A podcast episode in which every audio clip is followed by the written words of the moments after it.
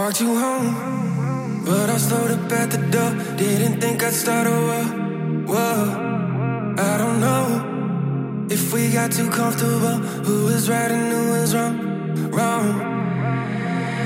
I had you running in circles, you had us fighting on purpose, but still I take the blame.